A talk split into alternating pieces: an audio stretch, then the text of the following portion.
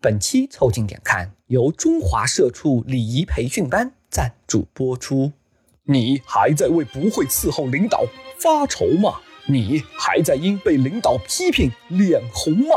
好消息，好消息！来这里三天包教包会，让你真正硬起来。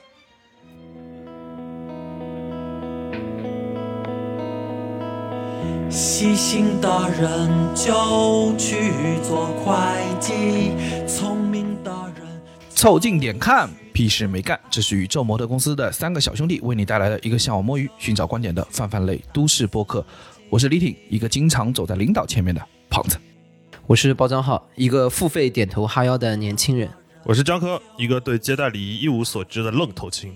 你们可以在小宇宙、QQ 音乐、喜马拉雅、微信公众号关注、订阅、凑近点看，这样你就不会错过我们的任何更新。如果听到什么地方让你脑洞大开、深以为然，也请别忘了为我们三键三连、评论、转发，并且标记为喜欢的单集。如果你想和更多凑近点看的阿米狗们深入交流、共享摸鱼时光，也可以加入到我们的微信群里来。只要微信搜索拼音“宇宙模特”，添加小助理，很快我们就会把你拉到群里来喽。当领导，当领导。哎，你们知道现在百度搜索“奉系军阀”，联想的词汇第一名啊，已经不是张作霖了哦，第一条也不是了，啊，说出来第一条也不是了，还是张家人，啊，对，也是张家人。放眼整个东三省，谁敢动我张美玉？我操！哎，厉害了啊！这位奉系新军阀，奉系新军啊，说因为张作霖没有喊张美玉一声学姐，所以丢了东北三省哈。对，奉系的 New Money。这个故事不知道各位有没有听说过啊？应该在网络上前段时间还是非常的火爆。呃，主要讲的是黑龙江一个职业学院的这个学生会应该生活部部长张美玉带着他的这个六名副部长啊，这个查寝的故事。由于这个查寝的这个剧情。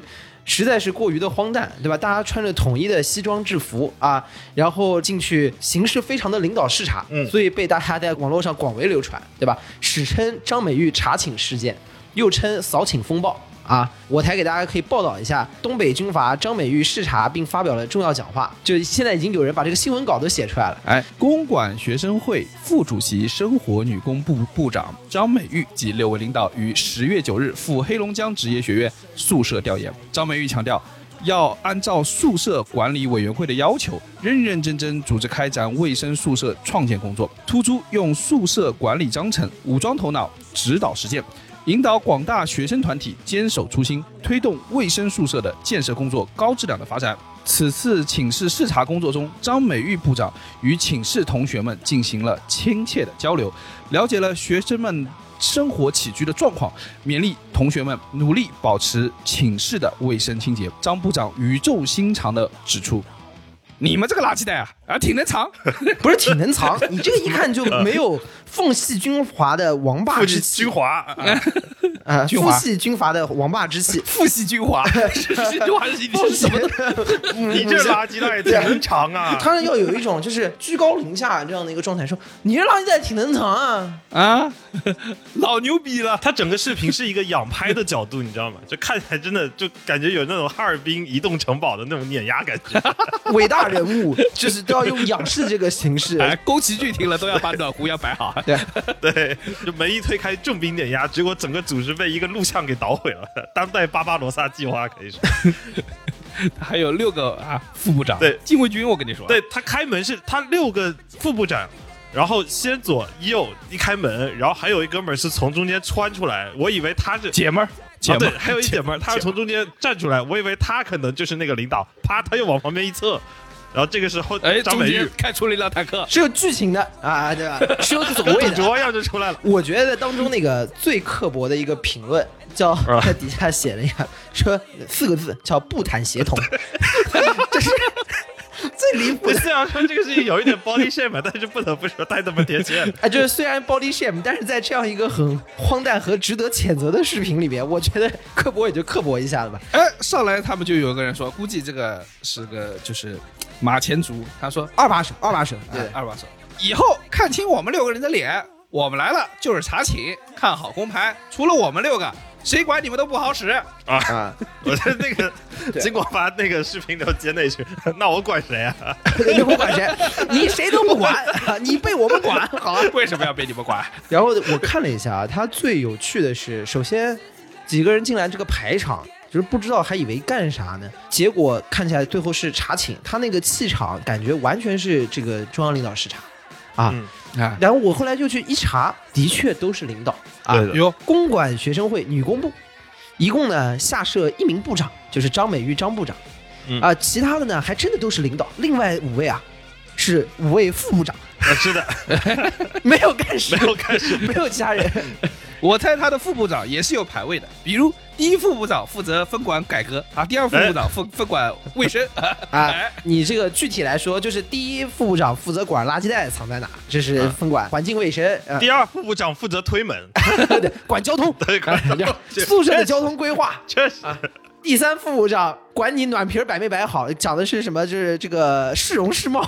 这个主要是业务膨胀的太快，你知道吗？这还抗赶不上整个业务扩张的速率。对的，呃，都是领导，所以说你们以为我跟你说僭越，你懂不懂？僭越，我们现在说什么说，哎呀，你这个什么一个职业学院学生会怎么样？人家都是部级干部走进来，那个是的这个市场是在的。第二个进来，我估计那是第二副部长。他说让我介绍一下啊，这是咱们女工部部长张美玉，教学姐。哎，他这个介绍一下，这个就很有那味儿。就那种整个东三省，不光是这个职业学院，整个东三省所有的闸口，你就认得我们这六张脸、六辆车，好不好？到哪儿就报我们的名号，那杆子自动会升起来。不是，他最重点的是后面说了一句，叫做“别人管都不好使啊”。嗯，都不好使啊，那就这感觉，就是意思是说啊，我们就是权力，好吧，我们就代表管理，而且重点是，你看啊，他这个第二副部长可能是个三号人物，他们每一个人走进来的时候，讲话有一个下意识的动作，就是要把头往上扬，啊，对的。一，轮到他说话，头一昂起来就是啊，我跟你们讲啊，这是的，然后叫学姐啊，然后这个时候就是山呼万岁啊，啊。对，学姐好。学姐好，哎，张作霖怎么丢了东三省？因为没叫学姐。啊，就好像我们我们上班的时候，领导来了，你没喊他一声经理，对吧？直接把活儿都给丢了。哪有叫经理的？哪有叫经理的啊对给我叫总，好吧？啊叫总，叫经理好像是菜里头有虫子呢。对，哎，得叫总，好吧？你你要不叫总，我跟你说，后悔的是在后面的。孙悟空上天的时候没有没有叫玉皇大帝一声总，对，玉总，玉总啊，没没叫玉总，被扣在这铁盘子里头，又被扣了五百年。啊，当年三本没有喊一声学姐，痛失了平安城。所以说明还是要嘴甜。我跟你说啊，因为没有叫对人，后面会产生很大的问题。比如郭德纲那个相声里面说啊，你见人要叫什么？要叫总啊。然后你为什么为什么不戴帽子呢？来了你为什么不戴帽子？之前那个，就你全说对了，然后一巴掌，为什么不戴帽子啊？对的，但那我想知道，两个总在一起的时候，比如一个大总，一个小总在，相互都称总，叫的顺序不是你怎么叫他们呢？这个总这个总啊，李总和江总啊，啊，那大总要先说。董事长和总经理呢？先让董事长，然后再叫总经理，对这不是很合理吗？那董事长不会觉得后面那个总和我平起平坐很不开心吗？不会，因为他名在后面你。先出来的呀。哦，讲究。那怎么着？人都还活在地球上面呢，跟平起平坐吗？啊真是的。那没有，有些人可能扶着的。但这个很重要，但他们六个副部长也是先进门的呀，对不对？对，美玉还是得最后一个出来。那是步坦协同，有些步兵是要先进来的。有有战术的，有战术的，你知道吗？主要是一起走，那门塞不下，你知道吗？他那个前行攻势，我跟你说，两边哇先夹着。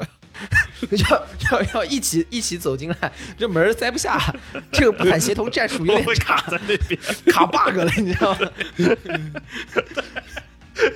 我觉得最离谱的整个这个事件当中，是你以为这个事情是演的，结果它竟然是真的我开始一直以为是演的，不是，啊！你以为他是那个之前我们看的那个傻屌鬼出视频，什么歪嘴龙王三年之期已到，你知道吧？学学校什么公公事上的，而且啊而且他那个应该是第二副部长吧，还是什么一个跟班，第二副部长 说的这么理直气壮，还开了个抖音直播。反正他自己原话是说他自己也没在洗白，就在讨论这个该不该录像的事情的时候，他当时说了一句话，他说：“我也不是洗白，你要说该录呢，那张美玉不得雷死我呀？”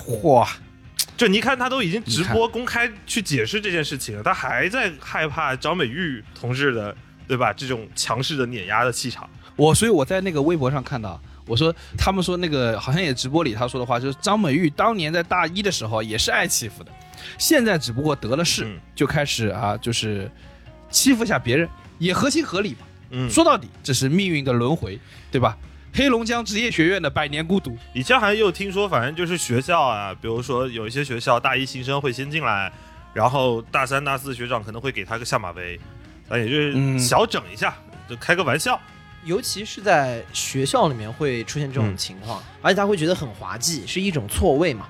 因为你学生好像是一个更天真烂漫的一个时代，但是在这个里面呢，会出现很多对于权力特权的一种模仿，其实是出于大家对于权力的一种迷恋或者想象。啊，我在初中的时候啊，像我这么啊出色的人，那个时候 学校搞这个学生会竞选演讲，我初一的时候，你是毛不易吗？呃 对，像我这样优秀的人，怎么会孤独过一生？三十多岁到头来，竟一事无成。竟然还在录播课啊，你这走的是怀才不遇那条路。竞选上了啊，那我不是，这个是少年得志啊啊，初一的时候就什么，啊，少对对对年得志，我已经是可以出现在视频里面的人了，那个时候成为了学生会的副部长，哎呦，对外交流部你。好大的官威啊！我可以说操大家介绍一下啊，学姐，这个是谁？叫学长。已经是可以在布坦协同里面的那个布了，你知道吗？你可以参与协了，你知道吗？然后那个时候学校里面就在初一的时候你不懂嘛，然后你就去竞选啊上，他会给你发一个牌子，就是你是学生会干部啊什么那个牌子。然后我记得是有一个很重要的，认准这个认准这个以后谁管你都以后谁。其其他其他什么牌儿都不好使，好吧？就这一块啊。啊，你可以拿那个牌儿，比如说在什么运动会的时候，要有什么出入证的时候，可以拿那个自由进出。哎，你一下就觉得自己是上等人了。哎呦，你就是上等。对天龙人，可以的。你在那个时候就是学生时代，实际上有点恶臭的这种阶级组织，因为年轻不懂事的时候，反而容易被大家想象和放大。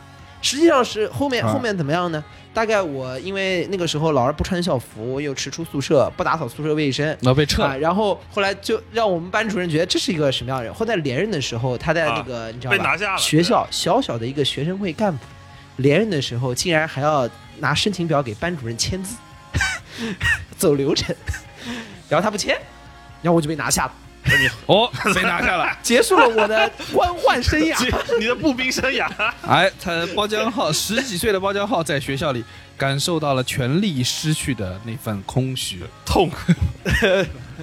从此成为了一个编外人员 啊，然后成为了一个这个在学校利益集团周围的学校政治掮客，对吧？我 成为一个就 lobby，你知道吧？就纸牌屋里面那个黑人，你知道吧？就是从前线退下来了，手上掌握的各种资源啊，可以啊，对不对？那些小老百姓说：“我操，包浆号的牌子没了，揍死他啊，！” 我忍他很久了。现在你没牌子了吧？哈，所以我说，就是在学生时代，这个是很有趣的，嗯就是因为你不懂事儿，所以会有各种对权力的想象，而且在当中自己进行很粗糙这种演练。张美玉的这个视频就是这样，她想象感觉哦，我当个领导就是应该这样，然后我就应该要这么操练起来，这就标准的验应一句叫“好的不学，净学这个”，嗯，就好的嘛一个不学，这个有的没的倒学得快得很。哎，所以我们现在在职场上已经多多少少历练过几回了，也算是正经工作了一下下了，对不对？啊对对啊对，品尝过各种滋味，所以我们呢，说实话，在人生中也会遇到各种各样的领导。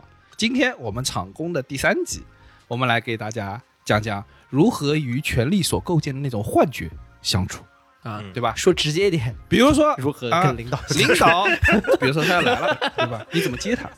啊，领导坐车跨城来到你处视察，你说你怎么欢迎呢？江科，这可不得西装革履对吧？在门口列队欢迎，跟海底捞似的，拿个花。什么玩意儿？真真的大领导来了哈！哦，我给大家分享一个我知道的内容，嗯就是坐飞机来、坐高铁来和真的是这个坐车来的其实是不一样的。嗯，然后您给说说，有说法的。坐飞机来的，在天上列队迎接，直接就是战斗机护航，你知道，这也是一种礼仪。我跟你说，跟大雁似的，摆成一个一字，再摆成一个大字。而且呢，这个战斗机护航开到一半的时候，还要说，哎，领导，你的飞机要不要加个油啊？我现在管子已经伸出来了。记着我们这六个机翼，我跟你说，在天上除了我们，其他人都不好使。再从那个什么战斗机的舷窗扒出来，给领导点个烟是吗？领导跟领导说，哎，领导，你把把烟拿出来，我这个飞机啊，它会喷火。我跟你说，我们这也属于对权力不切实际的幻想之一。张美玉在幻想了一些，我们也在幻想一些。我们这个是对于科学本身就有不切实际的幻想。我觉得大家比较能够想象的是说，比如说飞机来或者高铁到，比如说真正的就是大领导来，那肯定是去机场啊、高铁站接。但是呢，我知道有一个规矩啊，这个也不可考到什么地方来，可能最早是政府的一个接待的规矩，是如果领导坐汽车来，那怎么接？比如说他司机开着车来，就是来到你这个你这个地方，那怎么接？就前面几个是比较好想象的。你派一辆是集装箱卡车把那个车引到那个集装箱里面来，你不用开，省点油。这这四 S 店那个大拖车，然后把 把领导车，把把领导车运到那个四 S 店大拖车上面，说说四领导您不用再踩油门了，后面的路我来。你是要把领导偷渡走吗？集装箱关上了之后，然后拉到船上偷渡走。他其实是在这儿接，就是在这个领导进入你的城市的收费站的站口啊接领导啊，然后在这然后再个把领导锁到集装箱里头，呃把那个锁在集装箱里，哎，头上套个袋子，头上套个袋，抠两个眼儿，就领导能见着光就行了，剩下的就没关系了。后面就打个电话，直接送到北仑港。啊，然后第二天就有那个什么撞船事故，这个集装箱掉到海里什么之类的意外事件发生。哎，我有个问题啊，我这个很大的问题，这个领导坐汽车来到收费口，他过去的时候要付钱吗？要付呀，要付的呀，领导还要付钱那？看多大领导吧。那肯定是要的。我觉得越大越要付吧，可能。请问多大领导不用付钱？关键 ETC 也反应不过来啊，哎，那你可以看到那个收直接就哔的一声就走。那个收费站的人啊，这时候显得权力很大。哎，没付钱，等一下。啊，收费。你就又进行了对于收费站的权利的过分首的想象。首先，我感觉你对于这个科技啊是有有一定的脱节的。对的，你知道有个东西叫 ETC 吗？对的，现在已经无人化了。不知道的，你要有同学在银行啊，他们可能现在都已经大家都知道来找李挺办，好吧？已经已经蠢蠢欲动了，已经蠢蠢欲动了。听了我们这期节目的同事要都知道一下，就李挺家没装 ETC，对吧？啊在杭州的业务机会，马上就抓他装。二零二一年都过一大半了，居然还有人没交 ETC。就我刚刚讲说，就是领导来去接这个事情啊，就突出一个规格，嗯，就是机场高铁站接，我觉得比较好想象。然后我我当时听到这个规则，我觉得比较离谱的是，他来到高速的这个收费站口接，就是一定要在城市的最边缘，嗯第一时间接到领导。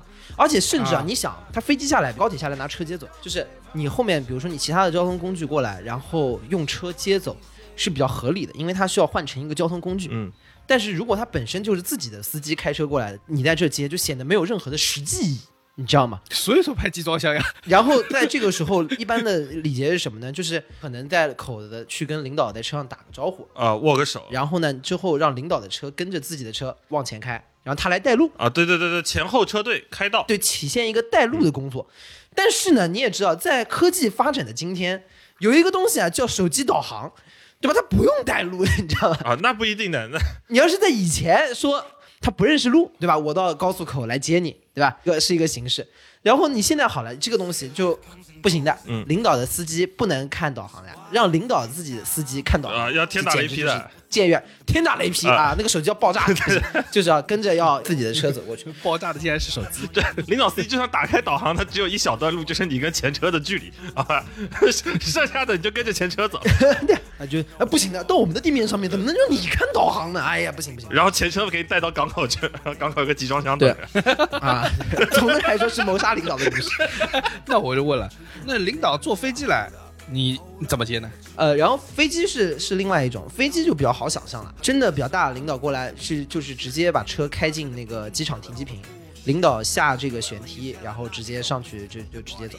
这个其实就大家在跟尼克松到中国的状态一样，是吧？哎，大家看外事访问的时候就有时候看到嘛，下来之后啊欢迎，然后那还有小姑娘献花的呀？啊献花，你属于看规格怎么样？你刚刚那个摇的蛮好的，这是在视频里面。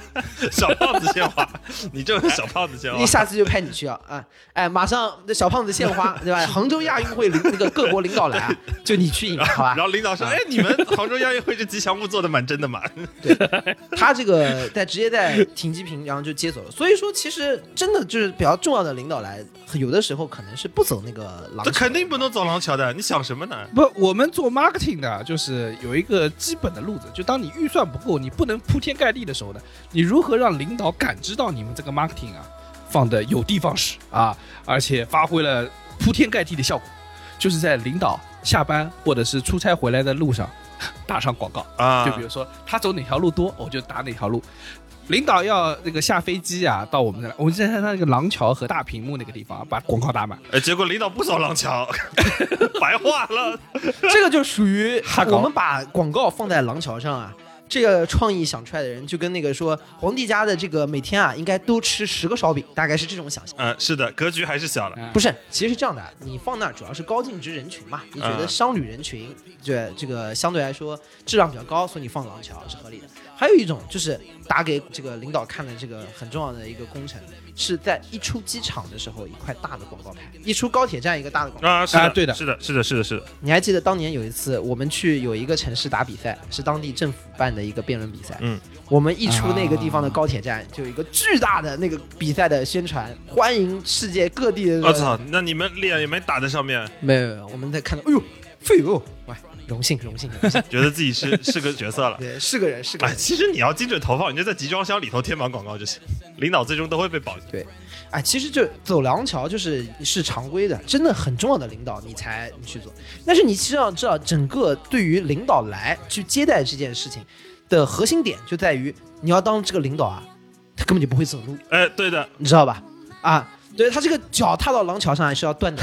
接驳车，哎呦，你把领导从北京的这首都机场的 T 一，哎，坐个接驳车送到 T 三，哎呦我的天！我跟你，说那，这真的作大死哦！我跟你说，领导在那不行的，不行的，不行的。你要把他想象他只能存活在那个无菌环境里面是的，啊，手也不能伸，你说脚一个领导也不能伸。要从正常都已经从 T 一坐到 T 三，T 三下来以后还得在这边等行李，等完行李拿着箱子哎站在那个银行门口，还得给滴滴打电话，那个司机还在那骂他说停车场就在前面，对分不是清楚南北。不是滴滴滴还会骂他说你到出发城十三号门好不好？然后说、哎、我我行李还有行李还有一会儿，你给我挂掉，你取消掉呀！真是的。就到了北方有个很强压迫感，你在南边北边啊，南方来的领导的这个时候基本上就已经就已经，我应该在北边吧？我应该在北边吧？从南方来都是北边。对，你在南边北边，我在上边，反正核心要义，你就当这个领导自己走一步，他就会现场就就出事。好，对，这就是所有的 迎接的这个第一规格这个要义的展现的最明显的，其实就是领导如果是坐高铁来的时候，啊。因为你知道那个高铁领导还会坐高铁吗？有时候还是会坐高铁，要不然呢？要不然呢？要不然呢？与民同乐。不是领导坐高铁怎么了？高铁也有商务座的呀，哦，死过他那个高铁的站台是可以停车的，你知道吗？是的，是可以开进对，去。是可以开进去，。不从哪里开进去啊？它高铁站其实是有一个反正类似临时通道的地方，门打开，车开进去，前面就是站台了，它就停直接停在那儿。我操，这个还真不知道啦。我有几次坐车的时候是有碰见过的，就是在那个商务座，它就正好停在商务座车厢会停在那个位置上。完了，到时候你门打开，前面就是个 G 幺八，然后领导被一个轮椅推出来，直接推上幺八，脚不落地，脚不落地，脚落地会断掉的，不行的。啊，不行的，不行的，你怎么不拿一个那个幺二零的那个那个给他推出来呢？担架是吧？对这里有救护车。真真的是啊，这两步他还是自己自己走的。他一般就是放的可能是靠边上的那个月台，这样他好就直接开进去。但反正其实核心也没那么夸张，但确实是要保证领导对吧，在这个行程的路上不要有额外的体力消耗的。我之前嗯，也听过一个特别厉害的一个不太可考的坊间传闻啊，就是曾经早年间福州也是有一位领导会来莅临视察，然后中间有一站呢可能是要爬山，但是那个领导确实年岁相对比较高了，爬起来比较吃力。你知你知道当时那帮人怎么办的吗？给抬个轿子，没有人力拉上去，直升飞机放上去，总有个办法的吧？卫星叭扔过去，这就不好看。我们这个时候讲到这个接待领导的这个小要素，知道这个细节了，你要抬上去，这个排场太大。你这是陷领导于不义，对，动静太大了就不行。对你这领导搞特殊化，啊，就让别人知道领导搞了特殊化。对吧？对，你看，当年特别有名的那个图，什么 Justin Bieber 在长城上面坐着轿子，那个图传出来多不好看。对啊，啊，然后他们就很细节，他们怎么弄呢？他们在那个爬山的那个阶梯的两个阶梯之间加装了一个阶梯，每一个阶梯两阶之间嚯都加装了一个阶梯。那得多少节啊？我天！对啊，那鼓山应该也也是福州最高的山。这个这个是个大工程吧？就是因为领导年纪相对大一点，所以说他就是每一步就相对少一点，嗯步幅小一点，所以说他就要在每一级和每一级之间再加一层，哇，这个厉害了，厉害。所以啊，接待这个领导啊，还是个技术活，对，这让领导一下子跨原来那个台阶难度减小一点。但是他还在走。啊、容易扯到蛋，嗯，对吧？你就要把这放，你就要把领导当傻。不是，他不加装也不会让你劈叉的爬的，也没有那么大。说加装之后阶梯之间五厘米，加装之前五十厘米高。我觉得啊这个领导来就应该让他去爬那个华山的那个栈道。我建议啊，以后还是安排领导直接玩滑滑梯，好吧？按你这个建议，就是你，我建议啊，领导你就别来。年纪大了，怕什么什么？这搞什么？最后听下来就是我建议啊，还是我来当领导。哎，那不就是这个意思吗？你们 认准这几块牌子啊！所以接待领导这个事儿肯定还是个技术活，有很多那个小的细枝末节的东西要去考虑的。对，就就是就像刚才说的嘛，你去首先接领导，刚才这个环节，不同的交通工具就有很多不同的解决方案。那同时，你还要很清楚知道每时每刻领导的动向在哪里。其实，在除了我们狭义的工作概念以外，大家私下都说，虽然我们明面上没有在提，就是都知道接待是个很重大的事情，所以所有人都如临大敌。如果有经历过的人，就知道就是他来坐哪辆车、什么航班，然后下来是什么车，车对车牌是什么，跟车的人是谁，领导到哪了，有没有到，有没有晚点，出发了以后现在车在哪，嗯过到哪里了，大概还有多少分钟到，整个参与的人。基本上大家手上那个微信就叮叮叮叮叮在跳，实时直播对哎，那我又好奇了，如果领导要去上厕所，啊大家都会叮就叮叮叮叮会通知起来。肯定的，啊！就就群里面就叫上厕所了，上厕所了，上厕所了，肯定的，你知道吗？就是江部长又去上厕所了，他可能有点慢，年纪大了，大家多等一会儿。啊 啊，那那个负责厕所的物业师傅，我跟你说，他手机可就可就会被疯狂加急。我跟你说，他说部长现在离你还有五十米远，赶紧把玻璃给我擦干净。然后就给那个水管工发一句说：“你现在放一点水，保证有水声，省得领导尴尬。还是小李想的心细啊！呃，小李想那些，” 这个领导滴答滴答的，这个出来没面子啊！对我在那上厕所，然后外边就会有一群的工作人员就盯着手机呢，看你上厕所进程，然后一听到水声，你就感觉那个后面的那个蹲坑里头手机开始叮叮叮开始响，部长开始尿，对，准备准备走。二十秒准备，十秒，呃，不好意思，还要可能再低五秒，他不好意思，部长正在提纲。再再再五秒。好好好，抖了抖了抖了，准备走。部长口袋里的钥匙响了。啊！我跟你说，就就杀头杀头杀头，我们几个安静接来的都死翘翘。然后你想接完领导之后，领导不就到现场了吗？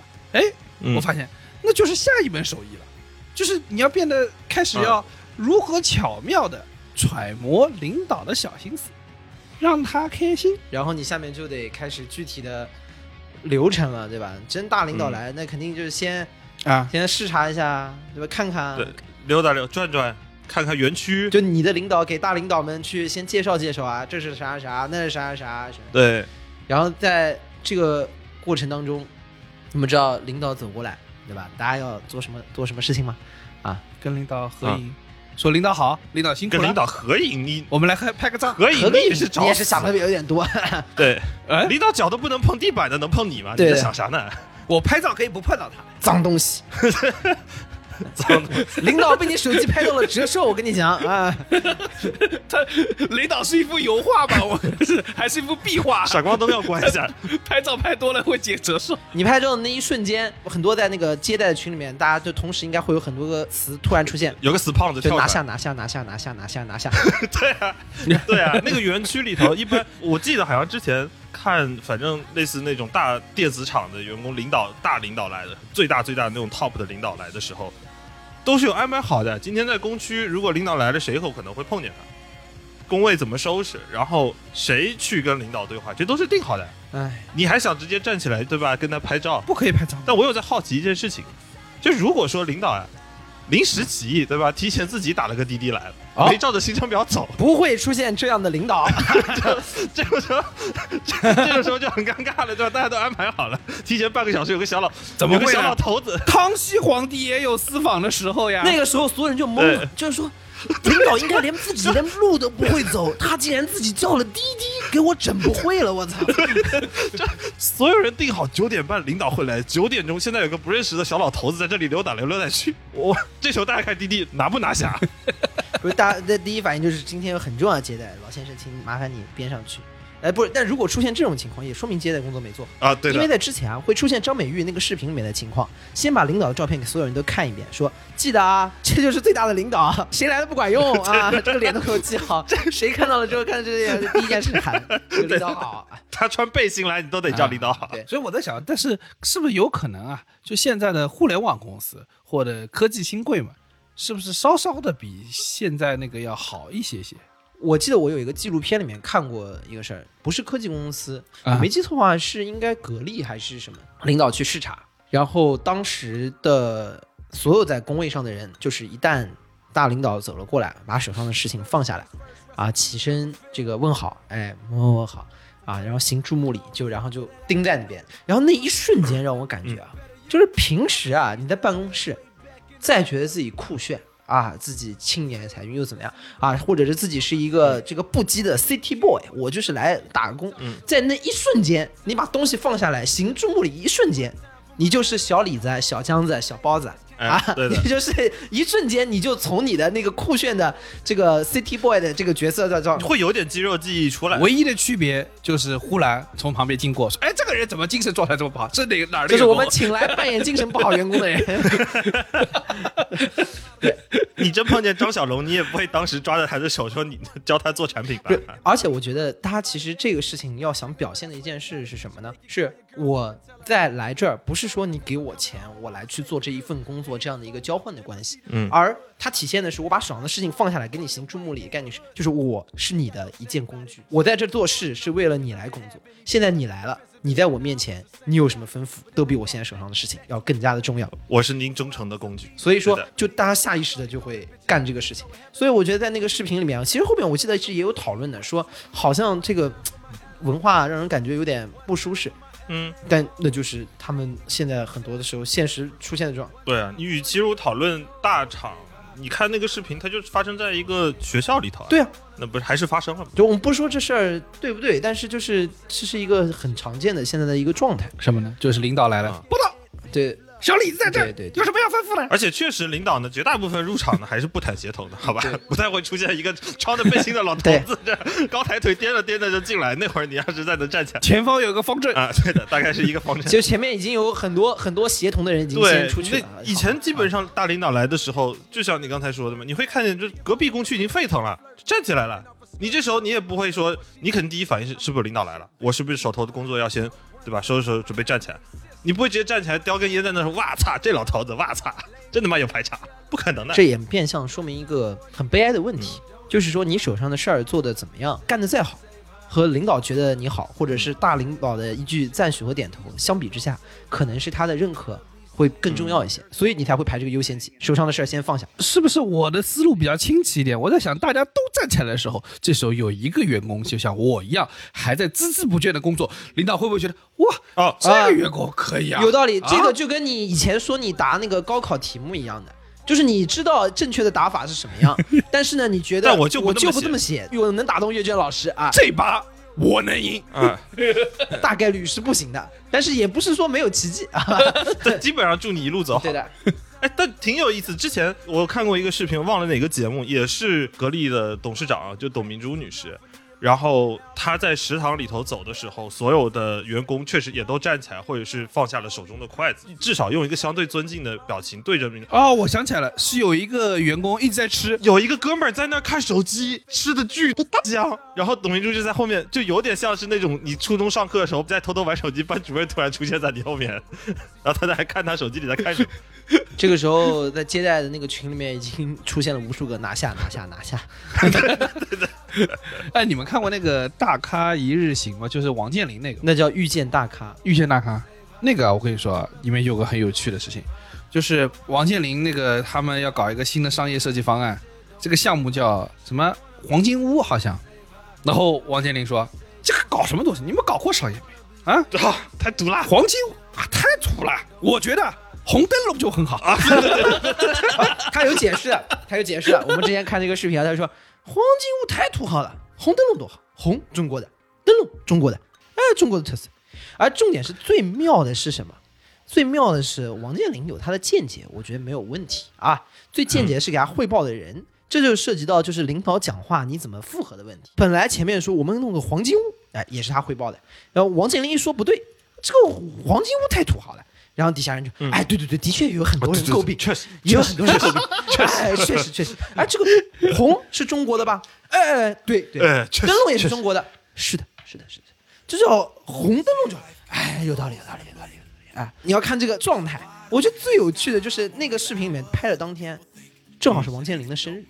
然后呢？啊对我不知道他是为了为了在镜头前面表现呢，还是说故意什么？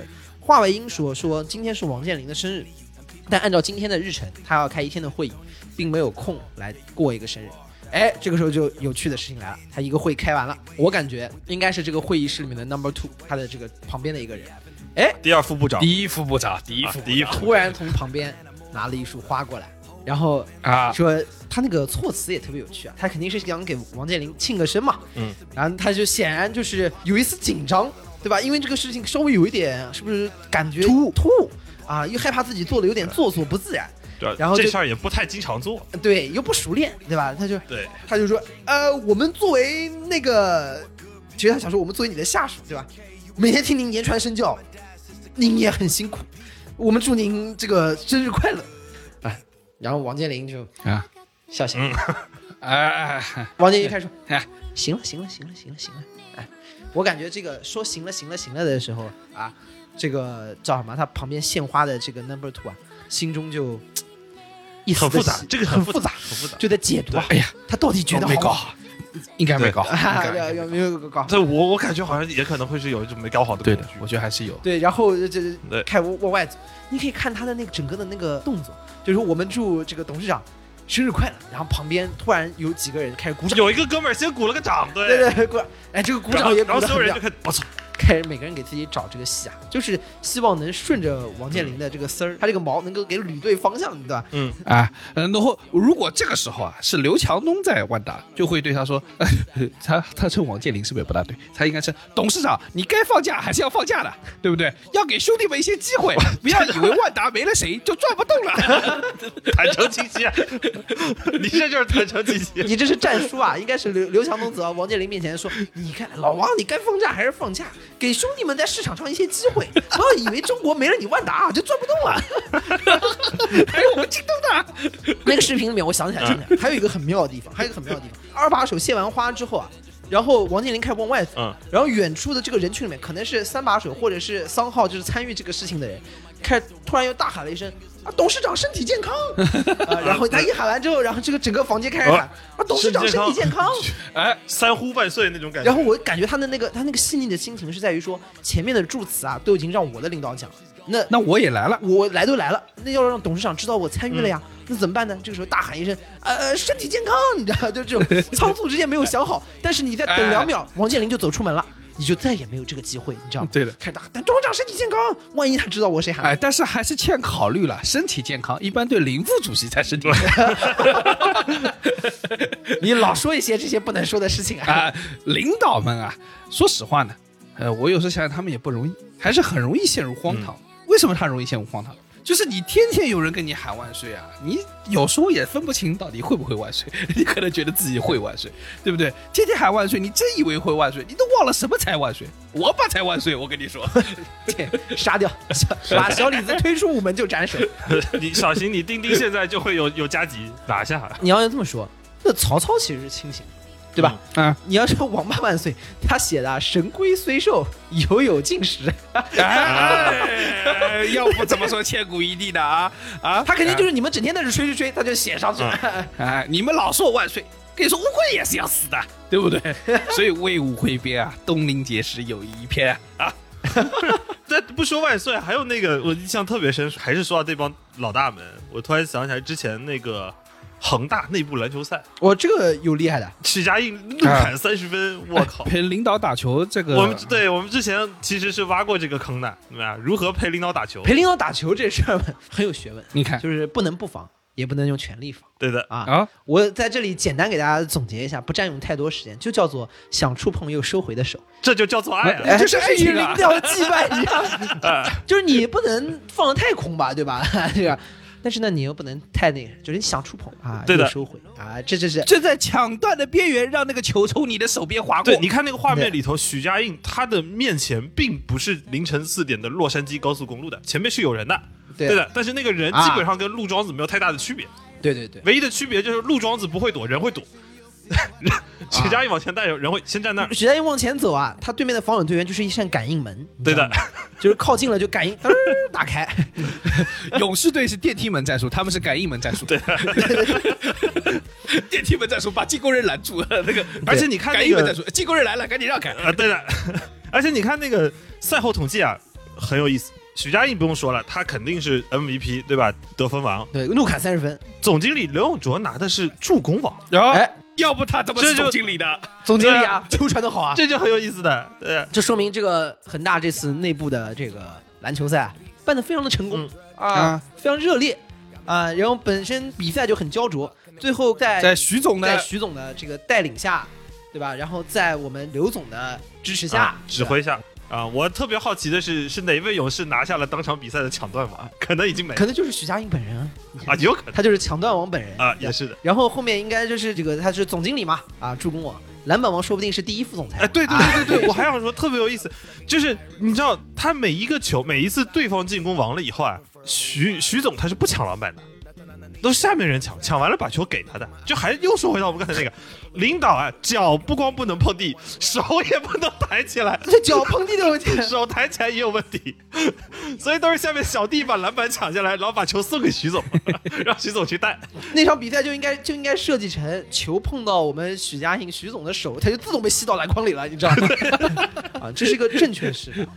我想起来，我之前有一个有一个错误示范，给大家讲一讲。我们有一次自己内部打比赛，然后准备装备，然后呢，大家说那就都选个号码吧，嗯，然后就小兄弟们大家各自选了各种号码什么，选着选着选着，哎，我看有一个小兄弟选择了篮球当中非常有代表性的二十三号有啊，嗯对吧？？Go 这样的一个号码。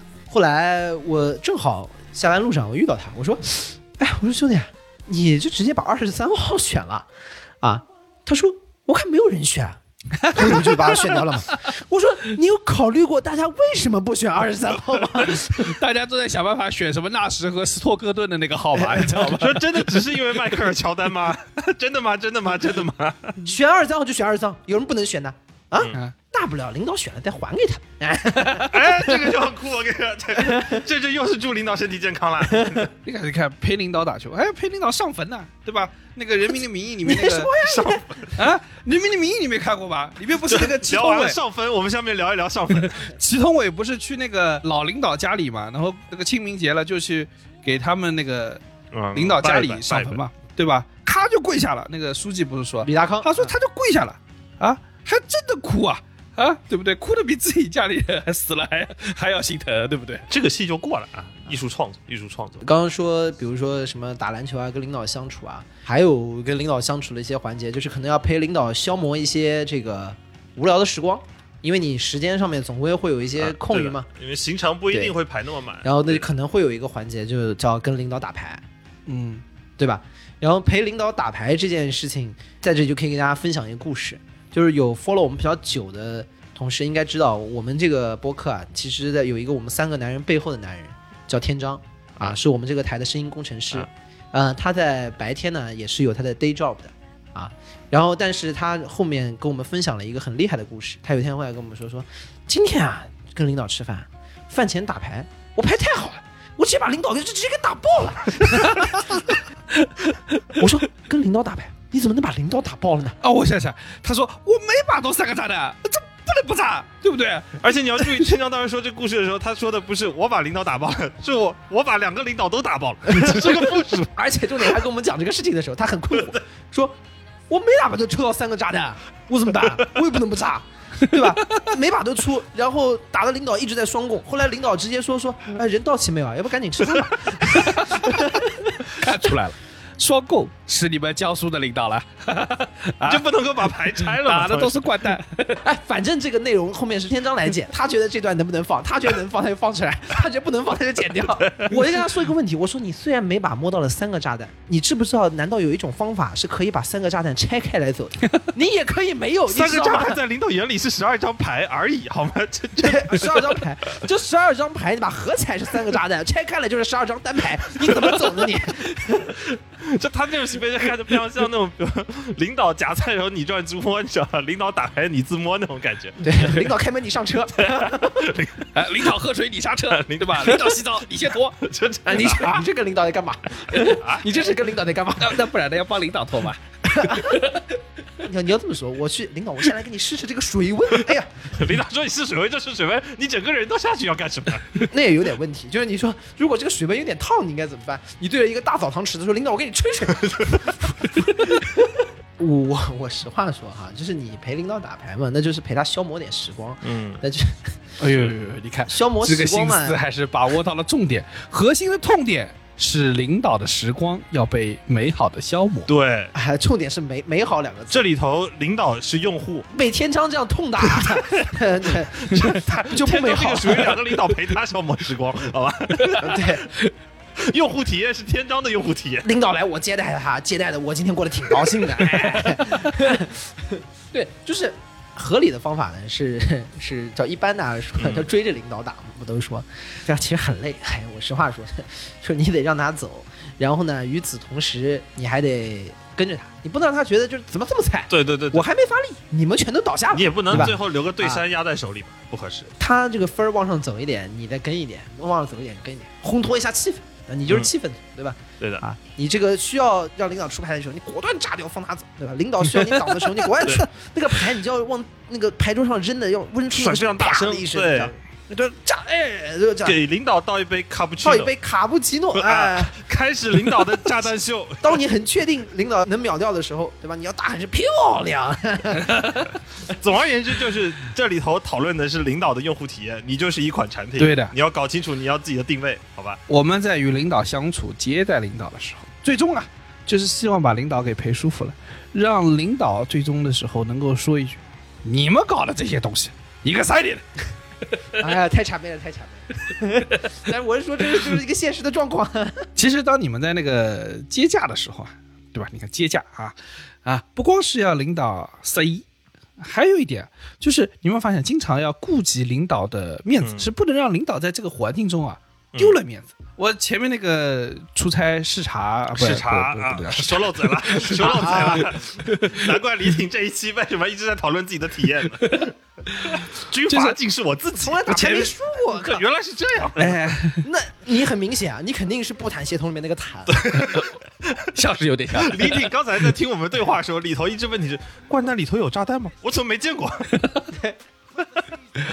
啊，我前段时间去那个出差走访商家，跟我们领导一起去，就是去看各个商家的情况嘛，嗯，对不对？然后那个前面呢，就会发现，哎，这个商家很厉害，他之前是要接待省级领导的到访，是几天就搞出了一个就是展示厅，哦，这个整个厂啊老老的不得了，但是那个展示厅贼新，平地起高楼的那种。都是高科技，全是触屏全息的，哇，怎么搞一通，对吧？然后还有个专门的讲解员，现在领导集装箱搞这么高级，对的，就是你要让领导要满意。另外一个呢，就是我在整个走访的过程中感觉到一件事情，走访 是就是它其实是有一个队形的，啊天上的大雁一会儿排成一个一字，一会儿排成一个人字，一会儿排成一个大字，但是头鸟总是不变的，啊对吧？对吧？头雁总是要走在前面的。所以它是个鸡头的系统。对就鸡头，就是你不管怎么晃，这个头是不会动的。鸡头是稳的。对 完了又辱骂领导了，你说谁是鸡？凤头，凤头啊，这个凤头呢，这个两个手一定要是背在后面，龙头，龙龙头，龙头，龙头，龙头，龙头，对吧？他手一定要背在后面，他手背在后面呢，我们就不能超过他那个身体的位置，但是呢又不能太远，太远呢他们就找不到你了。好像你不存在。啊，对，领导就有种自己一个人在走哎，，太远了，就是你把领导丢下了，对吧？对那得了，我哎靠！就领导自己一个人背着手，然后其他人已经几百公里开外搁那抽烟呢，看那傻逼还在走。呃，领导一转身有个什么话，哎，你要递上去。啊是的比如说领导说你们这个东西啊，呃，然后你要递，fantastic，fantastic，啊行，然后剩下然后在后面唱嘛，哦，行走的有道词典。你怎么边走还连吹带唱的？我这什么玩意儿？这本质上还是领导撅起什么屁股，你你要懂得他要拉什么屎了。我想到一个事情，就是那个早年啊，也不是早年了，就是大概一九七几年的时候啊，蒋介石年纪大了，他这个可能一直以来啊，这个泌尿问题有点严重，所以他做过很多次手术。到大概六三年之后啊，他这个这个手术就已经搞不定他这个事情了。嗯他就会出现个什么状况呢？就是他尿失禁。嗯，哎，然后他呢，平时上班的时候，那个尿袋呢是绑在那个大腿那个位置，哦就但是对藏起来，像外面是个长衫嘛，啊，对吧？呃是看不见的。然后呢，但是如果那上班无所谓嘛，那个房间里就他的那个水护人员嘛，对不对？但是呢，如果是要接见那个宾客啊、召见官员的时候啊，那不是啊尿袋可能不够装呢，嗯啊对吧？我也觉得奇怪，他喝太多水了，少喝点不就行了？那也控制不住啊，那也控制不住啊，进多少出多少。然后呢，就会每隔一个小时，随从人员就会必定会跟他说：“报告总统，你有一通岳阳电话，要请您去接一下。”然后他就会起来到厕所把这个尿袋倒掉，再回来。果然是岳阳电话呀！对吧？要不然炸了。关键是他如果开会啊什么之类的，他就会让大家先走。啊，就是后面慢慢形成了国民党内的这个高层会晤的一个基本的流程，就是总统会目送大家离开。其实不是因为别的，是因为总统下面已经尿了，站起来会被别人看到。你看他们会设计这个制度的流程，去避免领导的面子颜面受损伤。对，就是蒋公的面子嘛。而且他作为不管怎么样哈，他作为他国民党那老大，大家还是要维护他的体面的。嗯所以就是你得嗯不能让他失态，不能让他失态。哎，我突然想到一个很有趣的事情，另外也是跟蒋介石好像挺有意思的一个事情，就是有一年，就蒋介石不是后来娶了那个宋美龄嘛，对不对？然后，呃，那他就跟宋美龄生活在一起，但是呢，他其实他的原配啊，一直是在那个他的宁波老家的。嗯有一次呢，他们那时候就是陪都已经在重庆了嘛，然后日本袭击我们东部沿海，把那个老家给炸了，他们老家就塌掉了嘛。然后他的前妻就走了，这时候要来跟蒋介石汇报，说嗯你的前妻走了，这个该怎么办？因为宋美龄在，你提这件事情，是不是不顾及宋美龄的颜面？嗯你们猜猜看他该怎么说？啊，怎么汇报这件事儿？领导，你有一通岳阳电话，那领导可能不知道这个事情的严重性。领导到了厕所的时候，助手一群人从后面出来，把事情告诉领导。我当时觉得这个处理方法还是很很微妙的。啊他们进来之后，诶，宋美龄也在那儿，他就跟他说：“总裁，金国的母亲去世了。哦，”哎，啊，就非常的得当。所以说啊，那个党啊，怪不得要玩呢。我跟你说，每天花心思搞这种东哎，西。对，我跟你说，他那个侍从室那么多人，对吧？每天花这么大力气，对吧？然后干啥？整天研究这些鬼事儿。啊，就是研究蒋公的面子。对啊，就是研究蒋公的面子这么那么一回事儿，对吧？研究到最后，侍从室老大陈布雷把自己研究自杀了。对的，哎呀，这个面子太难弄了，搞不了搞不定情啊。对吧？就是呃，你说蒋公的面子啊，说这个就大家都知道是一出话剧嘛，啊，这个话剧呢还是挺有名的，而且有些年头了。其实它是很早的时候，作者温方一还在南京大学读本科的时候写出来的，很厉害，很厉害。但他讲的整个的内容啊，其实就是说三个国立中央大学的这个教授，蒋介石要请他们吃饭，他们要不要给蒋介石这个面子啊？去吃饭的这个事情，其实三个人三种阵阵营嘛，左中右，对吧？有要去的，嗯有坚决不去的，有一个表态暧昧，但是说听说那天晚上菜很好吃，所以想去的。有有什么菜？我估计怎么样也要有大厨干死吧？啊，烫一个肯定是不行的。套一个三个人都在一个阵营了，我跟你说。嗯，对对，要是有狮子头，是不是三个人都会去？你狮子头就把你收买了啊？那要给你搞一个甲鱼烩海参，你还不得啊？哎呦，都去了。那狮子头里面是鲍鱼切切成丁放里面的，哎呦，呃不得了那汪。伪政府也原地叛变。你们看的这个话剧是不是蒋公的菜谱啊？其实在说的什么呢？维护面子，很多的时候在这样的场合里面是一种阵营的表态，哎，对，是一种阵营的表态。就是我到底是持一个什么样的态度？不仅是说我要不要给蒋介石这个面子，不只是这么简单的一个事情，不是说我给不给你李挺的面子，这个就真的是我给不给你面子的问题。但是他这个里面是带着一种我在工作上的表态，所以就突出一个字，累，对非常累。嗯，你说三个教授是应该研究这事儿的吧？对啊，而且中间阵营那个教授，他那个思路就是，其实呢，他是想给这个面子的，但是呢，他不能让别人觉得再给这个他面子哎服从于政治和权力，对，对不对他就他自己的面子都没地方搁了，你知道吗？对吧？所以他只能说，哎，大主干死，厉害了，不是他，对啊不是他的，教授高低也是个小领导，对，但是这个这个剧是非常好看的，估计很多的朋友们是应该看过，如果没看过，也还还很可以去看一看。剧本也很好看，你可以买来看。对，所以关键就是，你看最后他的整个就是你去与不去这件事情啊，是通过你所在的阵营和你去的这个行为来表现，是说我是否在乎你的面子，我是否顾及你的尊严，以此来表现我对你的服从与否。我觉得甚至更滑坡、更夸张一点的是，面子只是我们所有的。我们今天聊了这么多巴结领导的事情，很多人他甚至可能他自己是同时在扮演领导和工具的属性的人。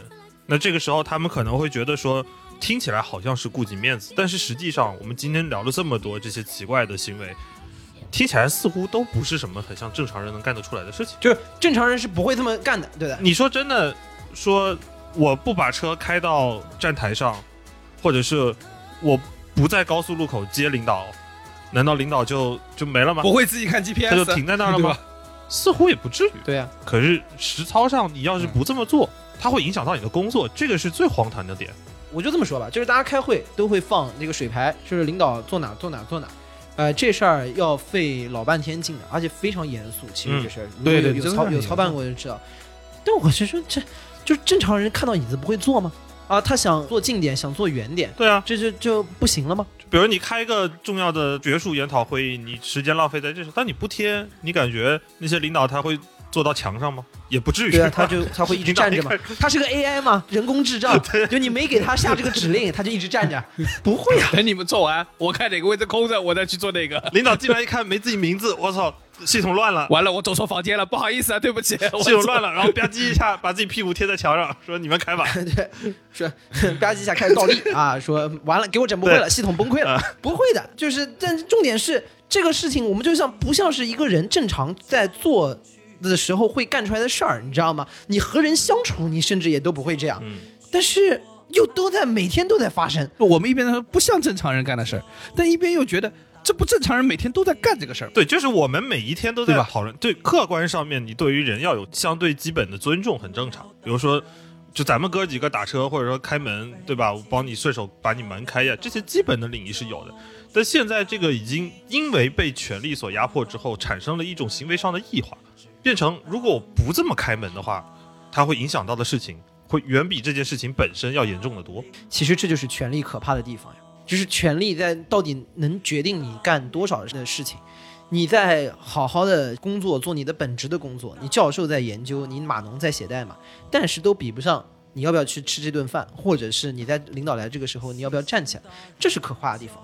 权力会产生一种压迫的这样的一个滑坡的状态，一旦它在扩张的时候，就让人觉得它无所不能。虽然我们今天没有办法描述它的边界在哪，但它的确让每一个人都在异化，以至于我们在准备这期题目的时候，我去查了一下，大家知道，就是知乎上面是有一个研的这个板块，它是专门有付费内容的、付费内容就是有课程的，就是类似于知识付费，是有专门付费教你怎么去接待领导的。就这个事情，已经有人能出专门的教程，系统化的告诉你怎么去接，而且有人愿意花钱来听。所以你就你就在想这个事情它有多么的离谱，嗯对吧？所以我们想啊，要是能只工作，是不是就好了？我们每天都都很累，在管各种有的没的事情。其实今天我知道我们说这么多，大家也会在说你们说的有一些什么打牌啊、什么接待啊、什么这些过程，是不是太谄媚了？我觉得是的，难道不是一种谄媚吗？就是你在做的这个事情，它像是一个与人相处的本来内容，但是你突然发现，它也是你成为了你工作的一部分。这就是我们从外面的人看到张美玉下面的第一、第二、第三、第四副部长们，你觉得他们的行为很荒唐，但是你在那个场域之内，嗯，你会发现你不得不服从于某种权力的换取。对，这这是那个画画面里头既荒唐又无奈的一个表示，就是底下的那些人最后还是喊了那三个字，叫做学姐好。所以我们在最后结束的时候，也真诚的去呼吁。我觉得我们的听众当中，可能更多的还是年轻的朋友会更多。我希望能让工作回归工作，能大家把工作做得简单一点，能把我们刚刚所说的我们很多的痛苦终结在我们这一代，能让我从我们这一代开始去改变这个荒诞的局面，让工作回到工作本身。这可能是最后我想呼吁的一个点。